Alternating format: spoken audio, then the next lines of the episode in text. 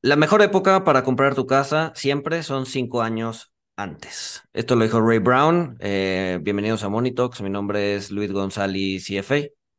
Mi nombre es Walter Buchanan, CFA, cofundador de SafeNest, y como dijo Luis González, nuevamente vamos a estar hablando de real estate. Este, hicimos un crossover con el podcast Real Estate Talks, eh, que es un espacio donde se habla de todo acerca del real estate en, en Estados Unidos. Se muestran el ABC de cómo invertir en bienes raíces en Estados Unidos. Este podcast es conducido por Lala Elizondo y Gaby Proctor, que pues ambas eh, eh, están bastante metidas en el tema de eh, real estate en Estados Unidos, en single family, multifamily, como vehículo de inversión para personas interesadas. Sin más, comenzamos.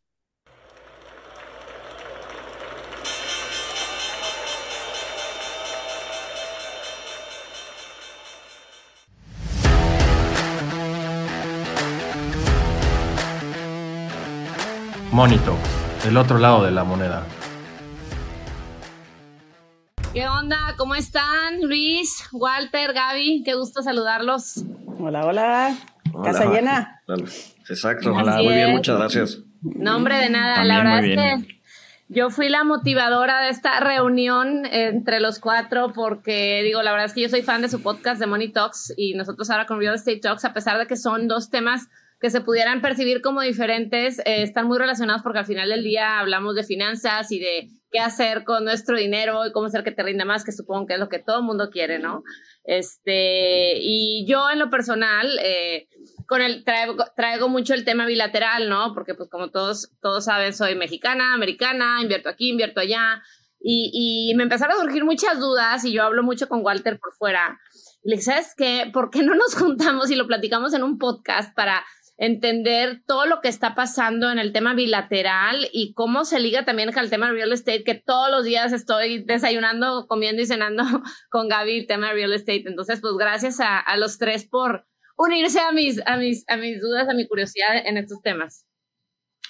No, al contrario, mil, mil gracias por invitarnos. Este, y saber, pues, supongo que si tú tienes, y si, y si tú tienes esas dudas, pues muchas personas las tienen, ¿no? Y nosotros también tenemos algunas dudas sobre real estate. Entonces creo que va, va a ser una plática interesante en donde podamos igual ya llegar a alguna conclusión de inversión interesante. O, una discrepancia, ¿no? A lo mejor acabamos de ir debatiendo. A ver, a ver, a mí, a mí mi primer duda es algo que obviamente constantemente he estado, he estado viendo y más ahora con esta primera mitad del año, que no puedo creer que ya va a ser mayo, es el tema del superpeso, ¿no? Hemos visto cómo ha bajado el peso cada vez más, ahorita ya subió un poco, llegó a estar a niveles, si no me equivoco, porque ustedes son los economistas aquí en 17, 90 y... No, no somos financieros. ah, gracias. en 17, 97 ¿Qué onda con esto? O sea, ¿creen que se sostenga? ¿Creen que se mantenga? ¿A qué se debe? Me gustaría saber la opinión tuya, Luis, y la tuya, Walter, eh, al respecto.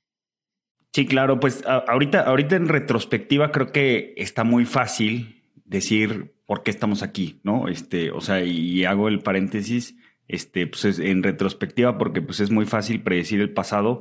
Ya sabemos eh, o sea, lo, principal o, una de las principales cosas pues es la, tasa de interés. O sea, ahorita, hoy por hoy, México tiene una tasa de interés de, del 11.25, ya una inflación de 6.25. Eh, pues estás hablando ahí de, un diferencial entre, entre tasa de inflación de 5 puntos, más o menos. Eh, y en Estados Unidos, pues tienes, tienes una tasa de interés este, pues de, de del 5 y una inflación del 5. Entonces, eh, pues eso explica algo. Eh, también, o sea, la, la, diferencia entre la tasa de Estados Unidos y la tasa de México se amplió porque Banjico empezó a subir tasas antes. Entonces, eso, es una parte. Otra parte, pues, es, es, el tema fiscal, que como ya lo hemos platicado en, en otros lados, y también no es que sea por administración, este, pues es que los niveles de deuda pues no, no han incrementado, han estado eh, estables y pues eso, eso les gusta a los extranjeros. Eh, y el, pues sí, los, las, las, otras dos razones pues es el nearshoring y, o sea, que, se está viniendo mucha inversión a plantas, etcétera. Sabemos que la tasa de desocupación en, en el norte de propiedades industriales es cero, este, y, y las remesas, ¿no? Este, fue, fue como una tormenta perfecta repito, a retrospectiva, pues es, ya muy fácil explicarlo. Este, no, no sé si se me esté pasando algo, Luis. No, no, no, creo que tocaste los, cuatro puntos, ¿no? De por qué el tipo de cambio está fuerte. Este, si tuvieras que escoger una variable o si tuvieras que escoger una razón, yo diría pues, el diferencial de Banjico con la Fed, ¿no? Que está en sus niveles más altos de mucho tiempo, ¿no? Eh, si la Fed está en 5, Banjico está en 11.25, entonces estamos hablando de 625 puntos base, más o menos. Eh, y entonces, bueno, eso, eso ha hecho que se vuelva atractivo eh, venir a invertir en deuda mexicana, ¿no? ¿Cuándo va a cambiar? Que creo que es la siguiente pregunta. es, la, siguiente pregunta, ¿no? Saca su bolita mágica de por ahí y avísanos cuándo va a cambiar, por favor. Sobre todo para la gente que invierte por ambos lados y que tienes pesos, dólares. Entonces estaba de que, o sea, chin, ya está muy bien el tipo de cambio, debería comprar dólares porque al final del día el dólar nos ha mostrado, este, la economía de Estados Unidos es la más fuerte a nivel mundial, este, eh, es, es, digamos, te da más seguridad tener tu, tu, tu dinero, tu, tu patrimonio en dólares que en pesos, pero dices tú, fuck, o sea, si me está dando acá el 11% con prácticamente cero riesgo, como por qué voy a ir a cambiarla a dólares cuando pues si lo meto en Treasury Bonds me da el 4 máximo, 4.2 y tienes ahí una buena lana en el banco, ¿verdad? O sea. Sí, claro. Sí, no, a ver, eh, generalmente te preguntan, ¿no? Sobre, sobre todo los que trabajamos acá, ¿no? ¿En cuánto va a cerrar el tipo de cambio a cierre de año? No, y siempre que me preguntan eso, siempre contesto entre 10 y 40. o sea, Qué y siempre, siempre tiene y siempre la le pego, y siempre le pego, exacto. No, a ver, eh, estimar el tipo de cambio es, es, es, es, es magia, ¿no? O sea, no, no, no, no hay forma de hacerlo de una manera consistentemente bien, ¿no? Y es por eso que las casas de bolsa y los bancos te cambian sus pronósticos a cada rato, ¿no? Cada semana te están dando sus pronósticos. Y hay quien tiene la osadía de además pronosticar a cuatro decimales, ¿no? El tipo de cambio va a estar a fin de año a 19.2714. Pues no, no, o sea, es, es, es, es, o sea, no está bien. ¿No? Entonces, no pronosticamos, o sea, no hacemos pronósticos de largo plazo del tipo de cambio puntuales, pero pues sí eh, tendencias, ¿no? Entonces, eh, dado los cuatro puntos que mencionamos, nearshoring, eh, remesas, eh, el tema fiscal y el diferencial tasa de dado que eso ha traído flujos de dólares a México, pues entonces, o sea, ¿cuándo va a cambiar eso? Y la respuesta es que no en el muy corto plazo. No, el diferencial se va a mantener. Hoy, hoy y ayer, ¿no? Esto lo estamos grabando un viernes en la mañana. Eh, hoy y ayer eh, vimos los datos de GDP del PIB de Estados Unidos y México. Estados Unidos salió un poco abajo, pero pues por temas contables es una economía que sigue fuerte, que sigue fuerte en consumo, que sigue fuerte en empleo. ¿no? Hoy vimos el de México, salió por encima de lo esperado, ¿no? México anualmente creció 4%, cifras que no habíamos visto en muchísimo tiempo. Entonces la economía hoy por hoy, en el cortito plazo, sigue fuerte. Eh, y eso pues trae obviamente inversiones, trae consumo eh, y pues dado que las remesas están muy en función del consumo de Estados Unidos y del empleo de Estados Unidos, pues mientras eso siga fuerte, pues van a seguir mandando dólares a México. ¿Cuándo va a cambiar? Pues cuando empecemos a ver esta desaceleración, ¿no? Cuando empiece a haber una desaceleración en el empleo, una desaceleración en el consumo, una desaceleración importante en lo económico que haga que las inversiones a México dejen de venir eh, y pues obviamente cuando se empiece a eh, cerrar el diferencial de tasa entre Bajico y, y la Fed, ¿no? Y entonces vamos a ver una depreciación del tipo de cambio. Probablemente en mayo veamos ya que se eh, empiece a cerrar un poco ese diferencial. Probablemente el 2 de mayo la Fed suba su tasa 25 puntos base y sea la última del ciclo. Eh, probablemente el 18 de mayo eh, Banjico eh, ya no suba su tasa, ¿no? Y entonces ese diferencial se va a hacer un poquito más pequeño y entonces probablemente estemos viendo el piso del tipo de cambio. 18 debe ser un, o podría ser un piso. Que no significa que ya es un cambio de, tendencia. no significa que Se, nos, va a ir a, o sea, que vaya a haber otra evaluación o que se nos va a ir a 22 porque sigue muy fuerte el tema en insuring.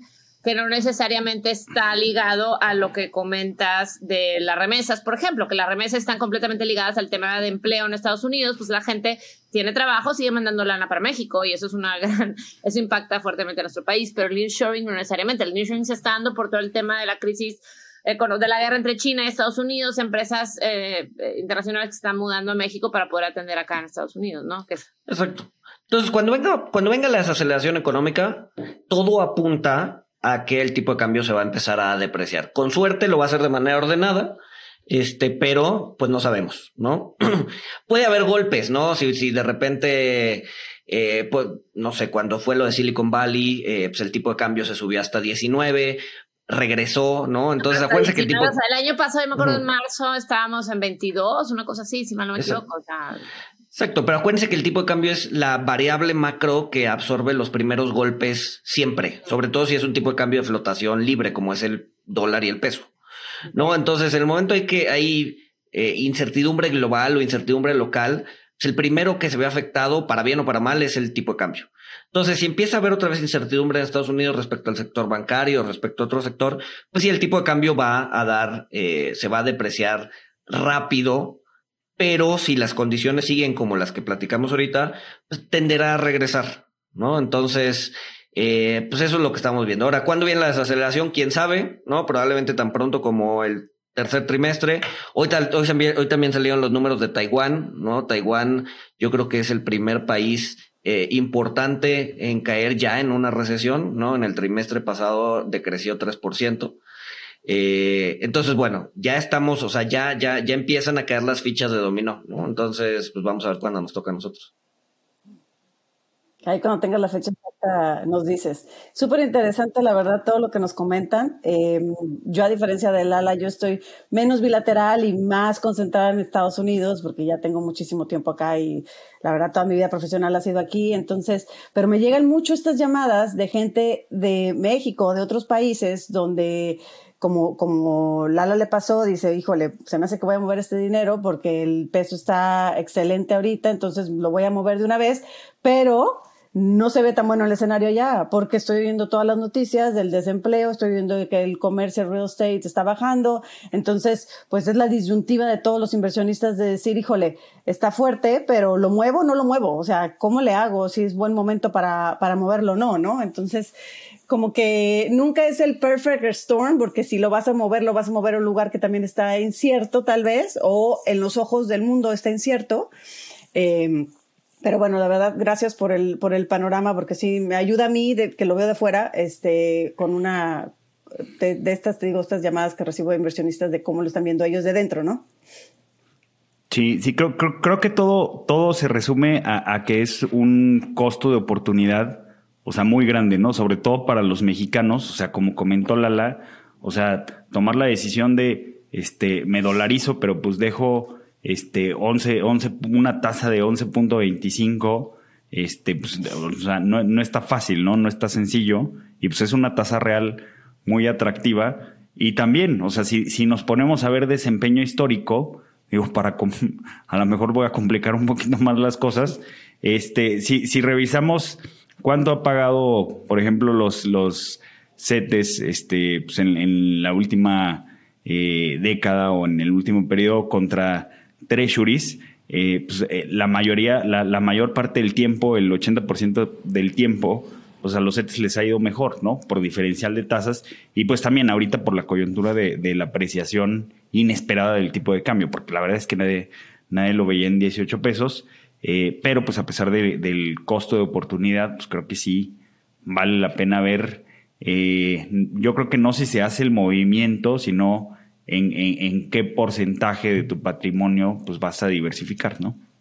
Claro, era justo lo que iba yo a comentar. Yo creo que aquí la, decisión, digo, es muy personal, eh, pero es el tema, yo creo, la clave como en todo en inversiones es el tema de la diversificación, ¿no? Entonces ya te tocará tomar la decisión, o sea, si, si decides poner alguna parte de tu patrimonio en dólares para aprovechar la, la, ventaja del tipo de cambio, pues ya tener más o menos pensado dónde lo vas a poner, ¿no? El money market ahorita está pagando el 4%, hace año y medio está pagando el 1% menos.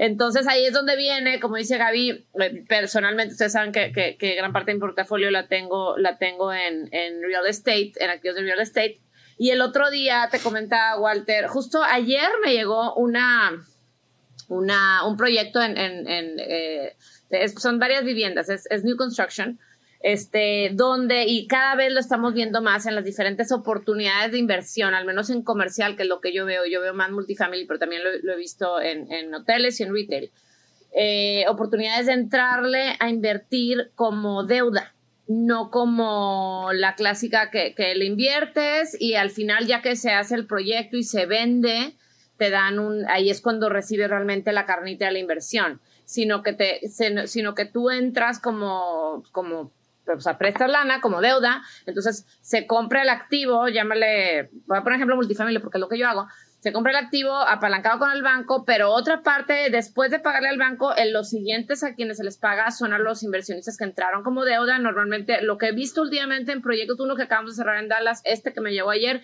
un pago del 10%, sigue estando abajo que el 7, pero al menos ya te aseguran el 10% y estás en un first lien position antes que los demás inversionistas que van a recibir al final de los, del proyecto un 17, 18% después de 5, 8 años, lo que dura el proyecto. Pero es como una alternativa atractiva, ¿no? Este, si te gusta el mercado, si te gusta el asset class, si te, ¿verdad? O sea, ahí pues ya te tienes que ir como muy a nivel micro para entender si, si te hace sentido o no la inversión, ¿no? Pero, pero la verdad es que sí está complicado competirle a un 7 al 11, ¿no? Sí, claro. Ahora, en, en, en, este, o sea, en esta inversión como deuda al, al 10% en dólares, o sea, yo me imagino que, que, acuden a inversionistas porque pues a lo mejor tienen la llave cerrada con el banco o a lo mejor les sale más caro este, con el banco. Entonces, me, me, me imagino que pues debe de haber alguna forma de, de filtrar ciertos riesgos, o sea, y ahorita que pues vemos en las noticias que, que los precios de las propiedades pues vienen ajustándose. O sea, ustedes, ustedes cómo, cómo hacen este check, cómo hacen este, este filtro para, pues sí, como al final son proyectos apalancados, pues hay cierto riesgo para minimizar el riesgo, para, para a, a, lo mejor no controlar, pero a lo mejor tener visibilidad del riesgo. ¿En temas de los precios que están, que están bajando? Sí. O sea, lo que pasa es que te tendrás que ir muy, muy a nivel micro proyecto por proyecto, pero sí, o sea, definitivamente, y para poner en contexto, están bajando los precios desde hace rato con esta desaceleración que ha habido en la economía, y están bajando tanto en single family como en comercial, como en industrial, este, eh, eso es un hecho. Entonces, pero, eh, pero también porque venimos, o sea, hay que ver que venimos de un hike, o sea, los últimos tres años ha sido, era, era una locura, ¿no? Entonces, eh, ahorita, vaya, eh, se estaba compitiendo por las propiedades en el tema, o sea, los inversiones estaban compitiendo, entonces se, estaban sobrevaluando las propiedades, ¿no? Lo cual mucha gente que le entró hace tres años, hace dos años, y que, entra, y que entró con préstamos con tasa variable o con tasas, eh, con préstamos bridge loans de tres años, que en este año tienen que pagarlo, ahí es donde estamos viendo, o sea, pues todo depende de cómo lo veas. O sea, si tú tienes cash ahorita, eh, pudieras ver, y es otra vez oportunidad por oportunidad, cómo esta gente que está, o estas oportunidades, o esos proyectos que, que se comprometieron a pagar una tasa variable a tres años y que les vence este año, pues están tronando. O sea, entonces ahí están tronando y, se, se están viendo forzados a vender porque tienen que al final del día devolverle a los inversionistas. O sea, conozco de primera mano a una persona, un proyecto hace tres años y al final le devolvieron el dinero a los inversionistas, le retornaron menos de la mitad de lo que les iban a regresar, no pudo ejecutar el business plan. Este, menos de la mitad de rendimiento, ¿no? No, no de capital. Sí, de, rendimiento, sí, el rendimiento. No, el capital sí, sí, sí lo, sí lo, sí, sí lo, lo alcanzaron a regresar. Pero más y más, y más sobre esta segunda mitad del año, vamos a a ver esas oportunidades. Contestando tu pregunta, ¿cómo mides el riesgo? Eh, es una pregunta como muy general. Entonces, yo primero te diría, dependiendo en qué vas a invertir, o sea, si vas a invertir en una casa individual o en un multifamily o en un sector retail o en oficinas o en industrial, o sea, dependiendo qué te vas a invertir, hablando de real estate en general, en qué mercado estás invirtiendo, cómo están las tasas de empleo ahí, porque pues al final del día la economía se mueve por o sea, cuando hay dinero en la economía, cuando la gente tiene empleo, la gente tiene dinero, entonces gasta, ¿no? Entonces, te tienes que ir como muy a nivel micro de la inversión que estás eligiendo hacer. Ahora, hay otra opción más general, o sea, siempre puedes invertir en fondos que estén apalancados en real estate, ¿verdad? Que, que, que entonces no puedes hacer este como zoom in. No sé si me explique. Sí, sí, sí. Y yo, yo añadiría yo añadiría la parte de, residencial, porque claro que cuando hablamos con real estate, pues todo lo ponemos en una sola burbuja, pero son muy diferentes la situación que nos encontramos ahorita en residencial versus la comercial, por lo que dijo Lala. Estos, estos préstamos balloon o bridge loans, que son de tres años, que ahorita están tronando y de hecho si te fijas en la lista, por ejemplo, de los foreclosures que vienen ahorita para la próxima semana, que es cada primer martes de mes, la lista está llena de comercial, está llena de Golden Corrals y de hoteles y de, de todo, de, todo este lado comercial y no ves los números que se veían a lo mejor en la última recesión de real estate que fue el 2008, el, el, los foreclosures en, en residencial. ¿Por qué? Porque en residencial o sea, sí, a lo mejor pagaste más por la casa o a lo mejor apostaste 50 mil arriba, pero bajo una hipoteca del 3.5%. O sea, no, no, no, en mil años no la vamos a volver a ver así. Entonces ellos no, no están tronando porque no tienen un deadline en donde les va a subir el, la, la hipoteca, como pasó en el 2008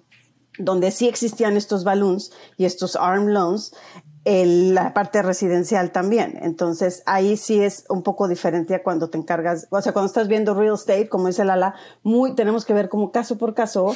Es comercial, es, incluso comercial, ¿qué estamos hablando? ¿Comercial este, multifamily o comercial este, retail o comercial industrial?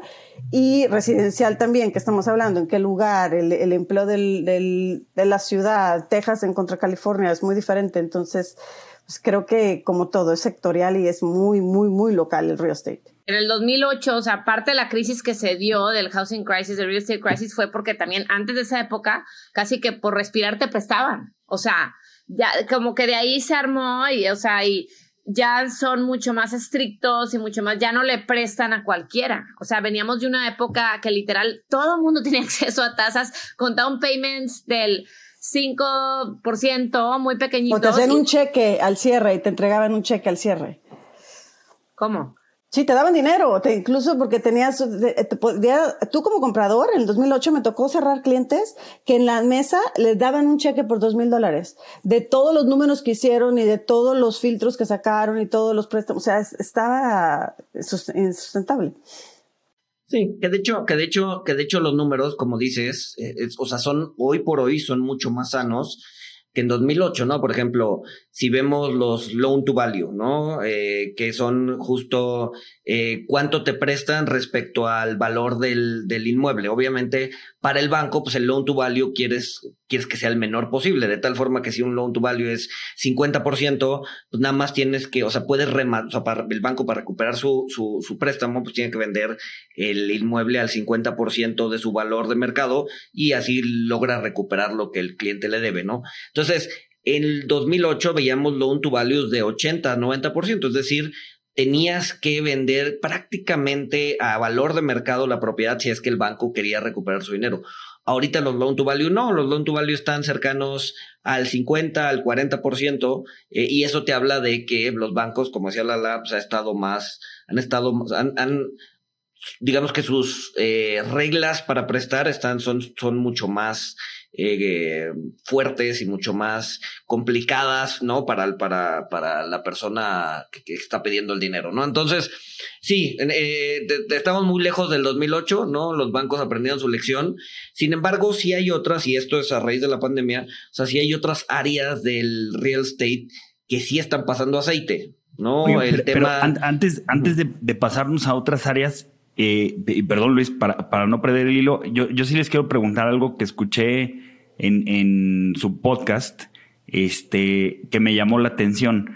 Hablaron de, de, ventas que son que son financiadas por, por el propietario. O sea, yo le vendo mi casa a Luis y yo le termino prestando, prestando a Luis. Este, ¿por, qué está pasando esto y a, a qué tasa lo están haciendo? Por lo mismo que, por lo mismo que venimos de un, de tres años un poco eh, de utopía, donde los, los préstamos existían al 3.5 y nadie los vio. Cuando le pones al consumidor un, un préstamo y se lo brincas del 3.5 al 7%, claro que se frenaron. O sea, realmente, yo, nosotros estamos en Austin, pero yo creo que a nivel nacional, o sea, vimos un freno de mano el año pasado, como por ahí de, verano, en cuanto a las casas. Entonces, no, no significa que, igual, comparando con el 2008, porque es la única que tenemos en comparación con real estate, eh, recesión, es que eh, cuando vimos ese freno de mano no se vino como el influx de casas, pero sí existían muchos vendedores que querían vender y que por cuestiones tienen que vender.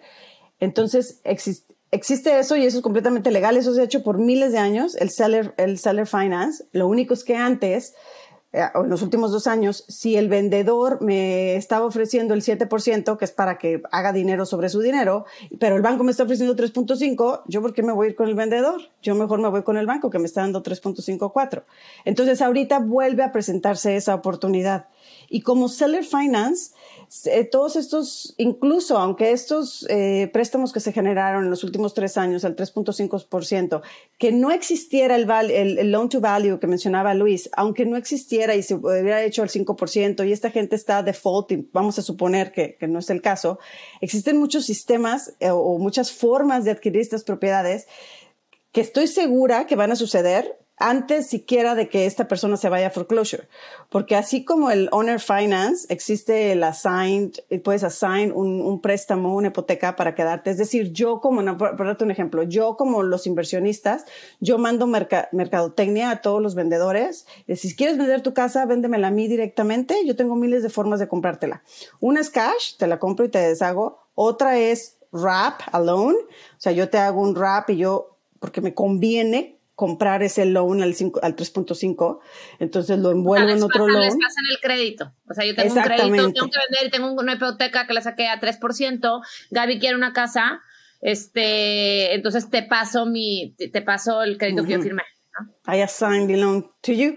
Y luego la otra es, puedo hacer, puedo hacer rap o, o véndeme la Owner Finance, como lo que mencionamos en el, en el S, y gánate un 7%. Eh, yo quiero hacer trabajar mi dinero, necesito vender. Digo, yo siempre pongo el caso de una casa que no se me movía, ya se me movió, bendito Dios, bien. este, y, y bien, bien, bien pero para mí hubiera sido excelente opción hacer la Owner Finance. O sea, mi opción era, mi plan tercero, plan B, siempre tienes que tener plan A, B, C y D, era consigo a alguien que no tenga acceso a crédito, se la rento yo y que me esté pagando un 8% por mis dólares cuando el Treasury me está pagando el 4%, ahí está, y yo, yo ahí lo tengo y eventualmente me la va, y que me dé un buen down payment, ¿verdad? Para yo también tener un cash out y también ver que la persona tiene, tiene la posibilidad, o sea, de, de, de, pagarme. Este, y ya, o sea, hay mil razones por las que puedes conseguir un owner finance y también en comercial, o sea, en multifamily, en Arizona, en Phoenix, nosotros éramos una inversión, no nosotros no, sino como pasivos, o sea, no, no, no era nuestro proyecto, este, de una propiedad de 110 unidades a un 4%. Esto fue en noviembre. Y dices tú, ¿cómo, cómo consigues un 4% en noviembre, una tasa bajísima? Porque en noviembre estaban más altas las tasas. Pues si era un seller finance. O sea, el dueño del edificio quería vender y, y, y por diferentes razones que quieres vender, y así se fue. Entonces, este, sí hay, si hay este, vaya, eh, si, hay maneras de, sacar la vuelta a esto y, todas estas oportunidades están dando también por lo mismo que están las tasas altas. ¿Cómo jugó, por ejemplo, las, las aplicaciones como Silo en este aumento en la demanda de, de, bienes raíces, no? Porque, eh, pues es tecnología nueva, eh, no existía en 2008, no, sin embargo, hoy cualquier propietario puede meterse a Silo y decir, a ver, ¿cómo están valoradas las casas de mis vecinos?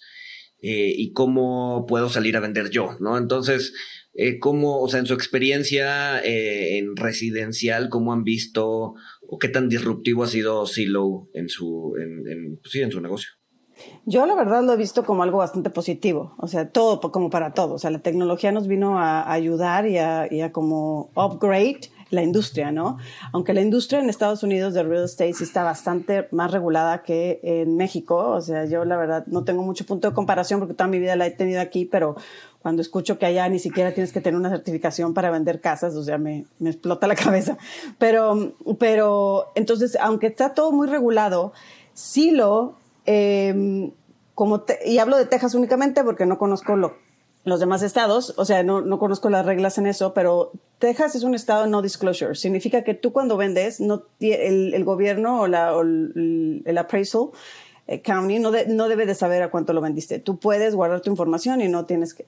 Entonces, sí lo tiene información limitada del sold data. Entonces, eh, yo siempre les digo a mis clientes, es buenísimo, y ellos me mandan, no sé qué, mira, encontré esta casa en cielo, eh, sí, eh, eh, te la investigo, pero te la investigo con los programas reales donde están los números reales, porque sí lo agarra como muy generalizado las cosas y se basa mucho pero en los... Sí es muy, pero sí es muy bueno, o sea, sí te da bastante... No, claro. No, sí te da muy, sí te da muy cercano porque como más y más, sobre todo aquí en Austin, ¿no? Como que más la información se ha dado de que este, no sé, por ejemplo, tu, tu vecindario. Pero sí tu vecindario, por ejemplo, tu casa, lo que dice Silo no es lo que el county te mandó no es exactamente lo que el county te mandó. Entonces, si te vas caso por caso, no son así. Los míos en mis casas de renta, nada que ver lo de Silo. Es más, a veces quiero agarrar el precio de Silo, porque digo, uh, si me la vendo por eso, qué maravilla. Entonces, por ejemplo, compañías como Open Door, que fue también un, un uno muy grande que tuvimos aquí en la pandemia, o, o, Silo incluso, cuando antes de que tronara la parte de Silo que compraba casas, el, el, el iBuyer section de Silo que, que, que, estaba muy fuerte aquí en Texas, pero de repente dijo, ¿sabes qué? No me está funcionando. Con todo que estaba en el auge. Demasiado muy rápido, ¿no? Sí, sí, sí, mucho inventario, ¿no? Sí. Tuvo demasiado inventario. ¿Por qué? Porque estaba comprando a estos precios inflados que ellos mismos estaban generando. Entonces, la verdad. O sea, ellos mismos se metían el pie. Exactamente. En ese aspecto no nos ayudaba a nosotros porque los consumidores o los vendedores creían que su casa valía más de lo que realmente valía. Entonces, como que la parte negativa es que nos, nos, ayuda a inflar más de lo que ya estaba inflado, por lo menos Austin. Ya no necesitaba ayuda. Ya no necesitaba ayuda para inflarse más. Entonces, eh, pero pues no, no le he hecho. Hay otros aspectos muy positivos que tiene y que, y que hasta yo, o sea, los aprovechamos todos, ¿verdad?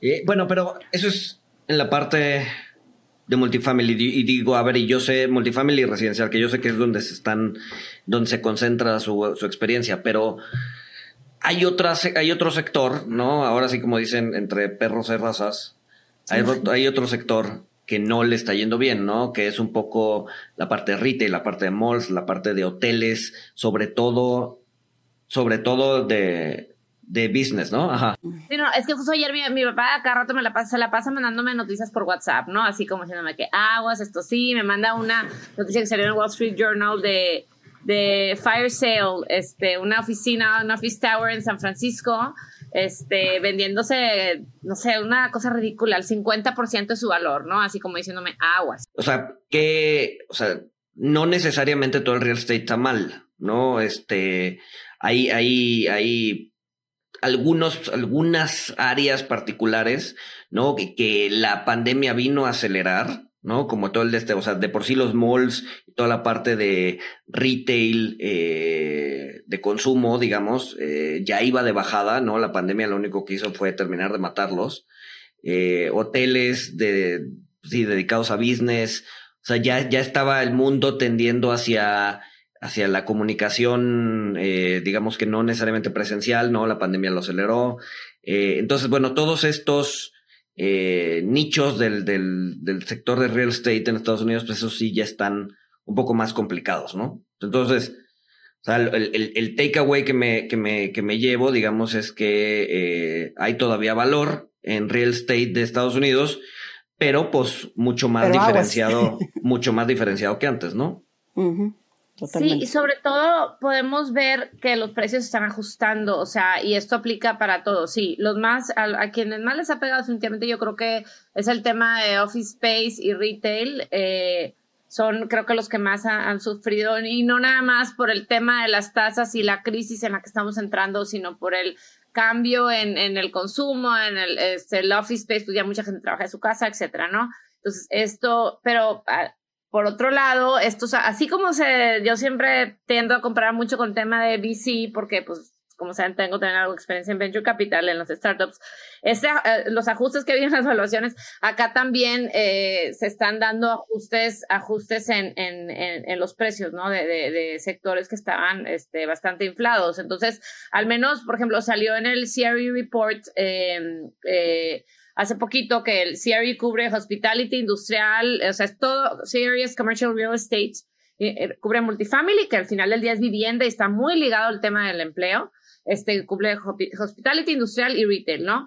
Y, y más o menos, este, eh, te muestra los cap rates por ciudad, el, el, el cap rate del, del, activo ya estabilizado y digo, te tienes que ir otra vez un zooming muy específico por sector y por ciudad para ver cómo está. O sea, si más o menos se sigue viendo una, eh, un incremento en los cap rates y más o menos como si tú le incrementas un 75% al cap rate, eh, es un alrededor de un 15% de declining price. Pero, por ejemplo, si te vas a mercados que habían subido mucho, como Austin o como Atlanta, este, estás viendo que, que está subiendo un basis, basis point del cap rate, entonces es alrededor de un 25% en, en decline en precio. Entonces. ¿En, cuánto eh, están los cap rates más o menos, Lala? Eh, el general. Medio, cinco en general. Pues es ah, que es, o sea, como general, cinco, eh, cinco, cinco por ciento. Este, pero, again, o sea, te tienes que ir muy, justo tenemos pendiente, ya está palabrado Alex Arriegui, que es de hecho es de Guadalajara y tiene mucho tiempo acá en Estados Unidos y se dedica a puro retail y hospitality. Entonces, ya estamos, Gaby y yo, como looking forward a, esa, a, ese, a ese episodio que vamos a tener para, para que nos platique de, qué está pasando específicamente en sus sectores, ¿no? Claro. Ok, pues muy, muy interesante la, la, conversación. Creo que sí, o sea, nos, nos dan, pues sí, nos dan varios, varios insights de, de este, pues del real estate, eh, multifamily, single family, pero creo que aunque no es su especialidad, o sea, lo que platicas, Gaby, que pues ya se están viendo muchos foreclosures en, en eh, oficinas, este, eh, commercial real estate, eh, pues confirma, confirma lo que estamos viendo en, en, las noticias. Este, se me hizo interesante lo de lo del seller finance, este, eso, eso yo no había escuchado de, de, ello. Este, y pues bueno, no, no, no sé si tengan algún comentario este, de, de lo que comentamos nosotros de, de pues, la tasa y, y el peso, este, pero pues bueno, creo, creo que fue un buen crossover. Claro, yo, yo nada más quisiera nada más agregar el tema del empleo, porque sí, ustedes han hablado mucho del tema y siento que ahorita, digo, acaba de meta de tener despidos, luego Beth Baden Beyond, que ya está, ya está, estuvo en, acaba de salir que ya mm, está en chat, como en la quiebra, o sea, como que siento que a veces en general, eh, y a ver qué opinan ustedes, pues podemos dejarnos llevar por noticias, este, y, o sea, las tech startups sí están despidiendo mucho, pero creo que al final la base y lo que mueve una economía es el empleo y la, y la tasa de, de, empleo sigue global, en Estados Unidos sigue en medio, si te das por estado, Florida está en, en 2.6, o sea, va, va, cambiando, entonces yo creo que mientras siga habiendo empleo, o sea, eh, pues se va a seguir moviendo la economía. Yo creo, y creo que lo comentaste tú, Luis, al principio del podcast, que ya para mayo, o sea, que en cuanto la, la Fed, y ustedes son más expertos de eso que yo, empiece a dejar de, de, hacer incrementos,